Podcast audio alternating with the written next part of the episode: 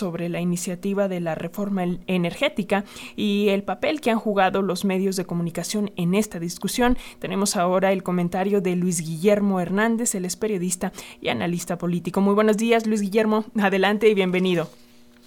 Muy buenos días, muchas gracias y gracias por la oportunidad de hablar al espacio de Radio Educación. En la trascendental eh, discusión en torno de la reforma eléctrica, esta eh, reforma que propone el gobierno del presidente López Obrador, hay una ausencia que además de significativa me parece preocupante.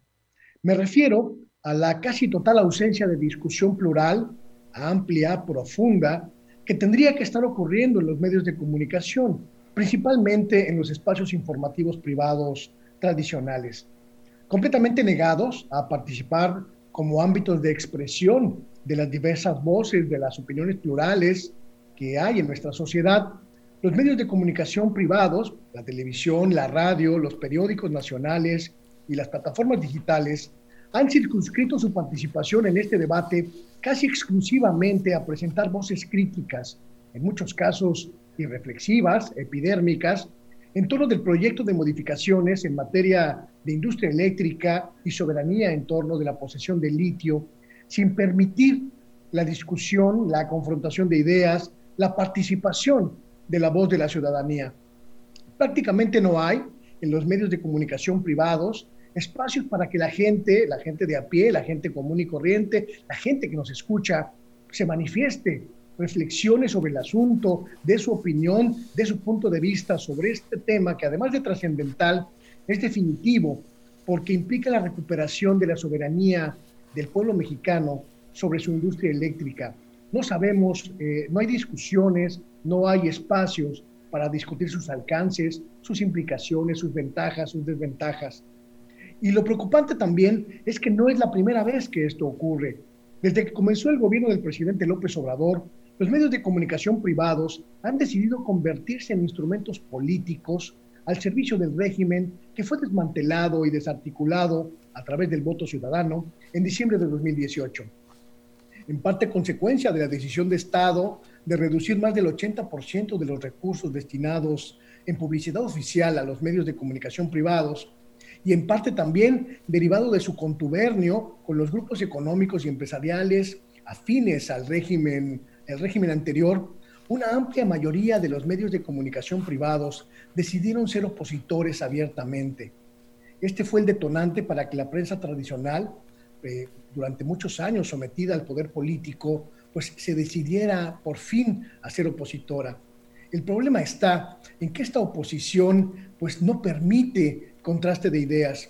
Estuvieron ahí para dinamitar los cambios estructurales en materia económica, política y social que ha impulsado este gobierno desde el principio del sexenio, en diciembre de 2018. Estuvieron ahí, ustedes lo recordarán, oponiéndose a la estrategia sanitaria para enfrentar la pandemia del COVID, pero en todos los casos han interpuesto una dinámica de mentiras, una, dinámica de tergiversación, una, una dinámica en la que no se permite la confrontación plural de las ideas, en la que no se permite la difusión abierta y explícita de los diferentes puntos de vista en torno de las realidades. Desde entonces, alejados de su tradicional cercanía al poder político federal, los medios de comunicación privados pues han decidido abiertamente eh, mostrar solo una cara, solo un rostro, solo una voz del amplio concierto social que deberían, que deberían eh, divulgar y del que deberían ser eco. En los medios de comunicación privados prácticamente no, encontramos pluralidad, no encontramos diversidad de formas de pensar, de ideologías.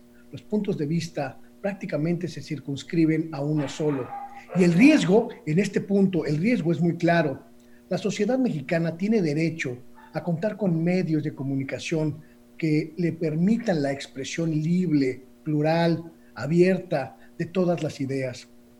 La constitución política consagra el derecho de la ciudadanía a contar con espacios para la libre expresión y la libre manifestación de las ideas. Mientras los medios de comunicación incumplan con esta garantía, la sociedad mexicana está a merced de una sola voz, a merced de una sola idea. Y eso, ya lo sabemos, es propio de los regímenes autoritarios. Pues justamente por eso es importante el papel de los medios públicos, eh, Luis Guillermo, porque aquí se abordan y se debaten las diferentes posturas sobre este y muchos otros temas y te agradecemos muchísimo esta reflexión para las audiencias de la radio pública de Radio Educación. Te mandamos un abrazo. Gracias, hasta pronto.